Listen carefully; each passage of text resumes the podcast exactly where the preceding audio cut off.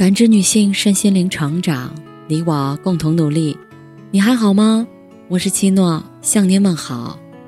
今晚跟大家分享的内容是：人到中年，别大方，别逞能，别炫耀。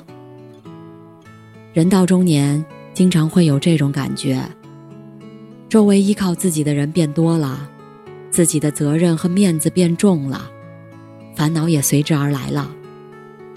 对别人有求必应，结果落得出力不讨好。想证明自己的能力，最后让自己疲惫不堪。就连说出自己的幸福感，也会为自己惹上麻烦。有句话说得好，面子再重要，也比不上日子；面子再好看，也比不上内心的自在舒坦。别大方，别逞能，别炫耀。才是中年人最舒服的活法。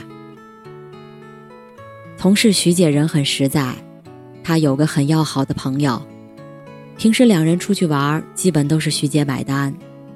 三年前，这个朋友要开店，着急用钱，徐姐东拼西凑帮他筹了十万块。徐姐看他辛苦，经常去店里帮忙，朋友也是习以为常了。后来朋友的生意越做越好。买了车，但是一直没提还钱的事儿。最后徐姐要装修房子，问朋友要钱，可朋友却说现在没钱，还说了句：“都这么多年的朋友了，还能不还？”这种冷漠和不耐烦的态度让人心寒。刘同有句话发人深省：这个世界上，有结果的付出叫付出。没有结果的付出，叫代价。很多时候，你越是不好意思拒绝，别人越好意思麻烦你；你越是大方的毫无保留，别人越是理所当然的得寸进尺。善意被不知感恩的过度消耗，就失去了待人真诚的意义。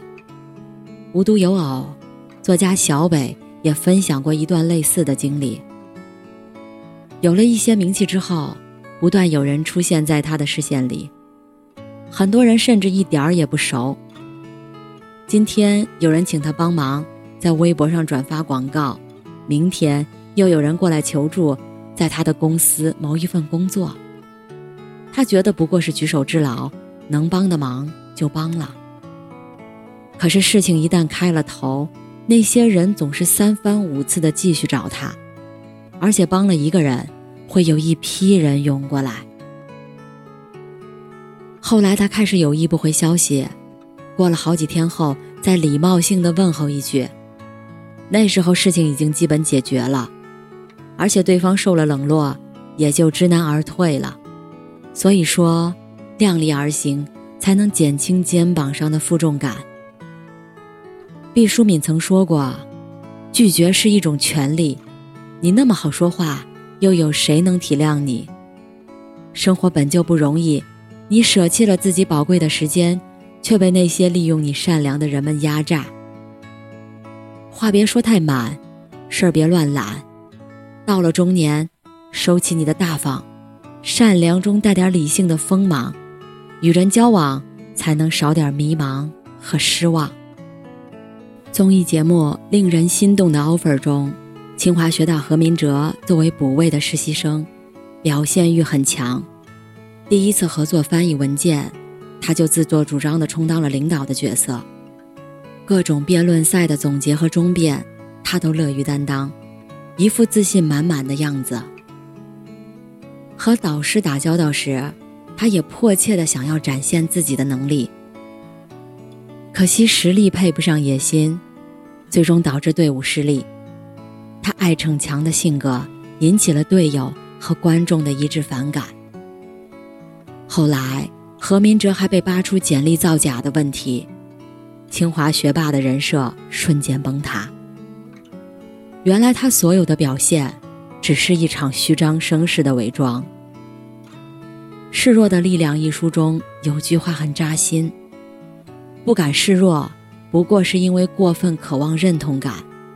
不敢接受自己的不完美，不敢承认自己是普通人。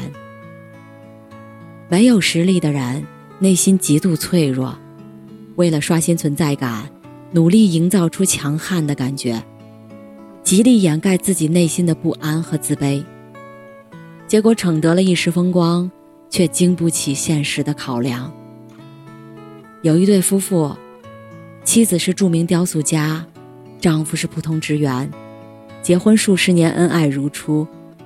妻子事业有成，在生活上却是个低能儿，连油盐酱醋都搞不明白，一切家务都由丈夫亲力亲为。丈夫生病住院，想喝一碗特色豆汁儿，妻子磨了水发绿豆，捂了两天。用细火熬好，又切了细细的芥菜丝儿，淋上麻油，就是老字号的味道。可妻子却说谎，豆汁儿是在店里买的。原来，丈夫擅长的只有厨艺，她想让老公突出自己的优势。老公虽然嘴上发发牢骚，却忙得不亦乐乎。有句话说：“只有弱者才会逞强，强者。”往往懂得示弱，何必逞强？示弱本身就是一种智慧，一种力量。如果太强势、太能干，不但自己受累，还会让别人觉得自己的能力无处施展。学会适当示弱，让别人得到被重视的感觉，给他们留点缝隙去关心你，你也会活得惬意自在。都说缺什么越炫耀什么，炫耀来源于内心的缺乏感。可是不管有心还是无意，炫耀总会让人失去一些东西。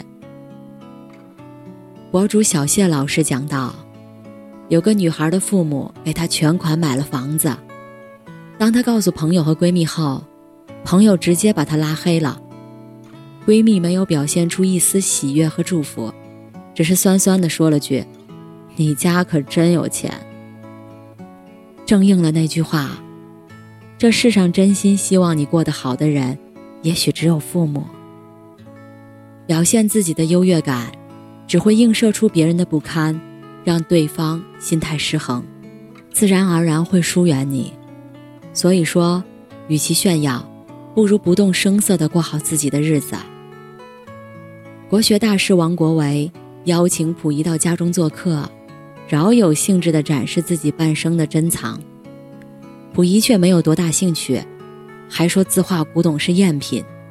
等溥仪走后，王国维去鉴别，果真如此。